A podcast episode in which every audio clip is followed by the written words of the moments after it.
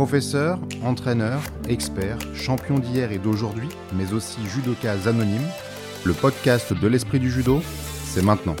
Hajime. J'ai marqué un but, mais Banks l'a arrêté, a dit le mythique footballeur Pelé après un match contre l'Angleterre, alors championne du monde. Il y a un peu de cette sensation dans la façon dont Amandine Bouchard vient encore une fois de caler devant la japonaise Abe. La française est presque intouchable. Elle est numéro 1 mondial depuis 2018. Elle a tout d'une championne du monde, sauf le titre, et c'est parce que Uta Abe se met constamment en travers de son chemin. Déjà médaillée mondiale en 2014, Amandine Bouchard a commencé à prendre sa pleine dimension aux alentours de l'année 2017. C'est le moment pour elle d'affirmer son autorité, de récolter les grands titres. Mais c'est aussi l'année du débarquement de la petite sœur d'Ifumi, encore collégienne. Ces deux-là, Amandine et Uta, se sont rencontrés huit fois pour sept victoires de la japonaise. C'est elle qui la bat au championnat du monde 2018, aux Jeux olympiques 2021. On pouvait estimer qu'Uta allait lever un peu le pied après les Jeux, mais elle récidive sur ce championnat du monde de Tashkent 2022. Malgré le regard perdu de petite fille triste qu'elle a parfois, il ne faut pas s'y tromper. Amandine Bouchard est une féroce, l'une des plus grandes compétitrices de sa génération, forte dans tous les secteurs, et notamment l'intelligence de jeu. Avec son système d'attaque à base de kataguruma, elle prend toutes les faiblesses adverses pour les convertir en wazari ou ippon avec une précision sauvage. La petite japonaise sautillante, presque agaçante de positivité et de talent, ressemble à une héroïne de roman pour jeunes filles, mais c'est une tueuse de manga. Les Japonais un jour feront le récit de cette rivalité féroce, comme ils le firent à l'époque de celle de Tamura et Josine. La française est toute proche. Elle a même battu une fois au Japon en réussissant à la plaquer au sol sur son mouvement favori. Mais c'était en 2019 et la porte ne s'est pas ouverte pour autant. Sur leur première rencontre, la japonaise avait gagné en quelques secondes sur son fameux Uchimata en bout de manche. À Tokyo, c'est finalement au sol qu'Uta avait trouvé la faille après avoir été neutralisée debout. L'Européenne travaille, trouve des solutions, mais la petite guerrière d'Asie garde un temps d'avance. Comment faire pour la vaincre enfin dans un grand championnat? Lui voler un peu de cette gloire qu'elle a totalement confisquée. La question pourrait devenir une obsession.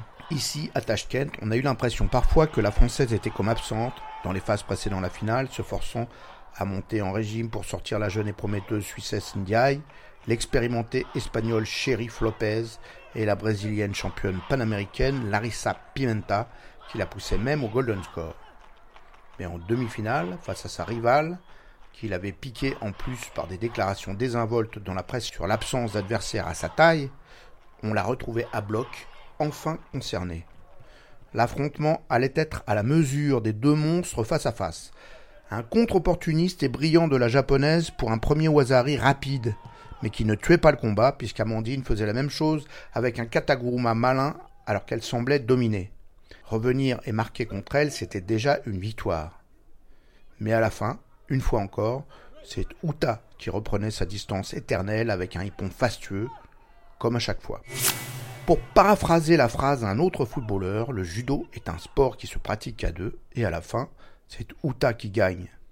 Une phrase qui pourrait tourner dans la tête d'Amandine Bouchard. Mais que pourrait-elle faire pour battre la désormais triple championne du monde et médaille olympique? Demandons au jeune coach parisien d'Amandine Bouchard, Florent Urani, ce qu'il en pense. On avait vu sur, euh, sur sa finale olympique que les, moments où vraiment elle prenait l'ascendance, c'est quand elle était agressive euh, dès le début de séquence. Euh, soit en démarrant, directement sur la manche, soit en agressant avec les deux mains directement. Bah, finalement, c'est des séquences qu'on a retrouvées là. Et par contre, il y avait une problématique, c'était de surtout pas se faire prendre la manche. parce qu'elle est très forte sur son ultimata en manche-manche, c'est vraiment ce qu'elle marque le plus. Malheureusement, bah, du coup, là, ça a un peu pêché de ce côté-là. Euh, puis derrière, c'était vraiment de travailler l'agressivité sur les débuts de séquence. Ça veut dire qu'il faut être capable d'aller récupérer la manche en direct avec la main gauche d'Amandine. Mais il ne faut pas faire de relais pour donner sa manche. C'est un peu la difficulté du, travail à mettre en place. Je pense qu'effectivement, elle sentait qu'elle gagnait là. elle sentait vraiment qu'elle prenait l'ascendant. Est-ce qu'il y a eu un excès de confiance? C'est compliqué à dire, ça faudra en discuter avec elle. Mais euh, de l'extérieur, si elle avait continué son travail sur les mains, vraiment être, euh, être euh, comment dire, agressive et entre guillemets, pas prendre trop de risques, parce qu'elle va s'engager dans son dos, en fait, finalement, là, et elle se, se met, un petit peu toute seule dedans. Peut-être que la donne aurait été différente. Maintenant, moi, enfin, je compterai jamais personne qui cherche à s'engager pour, marquer plutôt que à jouer petit bras. Je trouve qu'elle a pris des risques, c'était intéressant. Maintenant, il va falloir faire en sorte de ne bah, plus tomber parce qu'on voit qu'elle est maintenant capable de la faire tomber, chose qui n'était euh, pas forcément le cas jusqu'à maintenant. Il va falloir faire des analyses vidéo, parce qu'à chaud comme ça, euh, parce que moi je le vis avec beaucoup d'émotion aussi, donc faire tout de suite un, retour euh, des points améliorés c'est compliqué. Maintenant on va faire pas mal de vidéos, on va se servir de ce match aussi. enfin moi comme, Christophe Massina, son entraîneur, son entraîneur national, et puis on, va mettre un plan en action parce que c'est pas c'est pas concevable qu'elle puisse perdre à chaque fois sur la même personne. Si elle veut être championne du monde ou championne olympique c'est une fille qu'il faut battre. Donc euh, donc voilà on va on va beaucoup miser sur elle. On avait beaucoup travaillé sur des profils comme Krasniki aussi. Enfin voilà. On avait vu pour l'instant assez large. Euh, là je pense que Kuta va être euh, vraiment l'ennemi à sûr. Le podium des moins de 52 kilos est un sacré cadas le plus dense peut-être de toutes les catégories féminines il y a ces deux terribles à la première et à la troisième place, mais aussi la Kosovar Krasniki, montée des moins de 48 kg, où elle détient le titre olympique pour venir marcher sur les plates-bandes des deux autres. Sur le plan du style, c'est elle la meilleure, la plus élégante. Ce n'est pas le cas de l'anglaise Giles, mais question efficacité, notamment au sol avec ses Sankakujime, celle-là ne craint personne. Elle avait surpris tout le monde en montant sur le podium des Jeux, elle avait récidivé avec une victoire au championnat d'Europe devant Bouchard elle-même, elle confirme avec une finale ici. On espérait voir une opposition de style contre la japonaise, et ce fut le cas. Mais à la fin, c'est Uta qui a gagné, et facilement.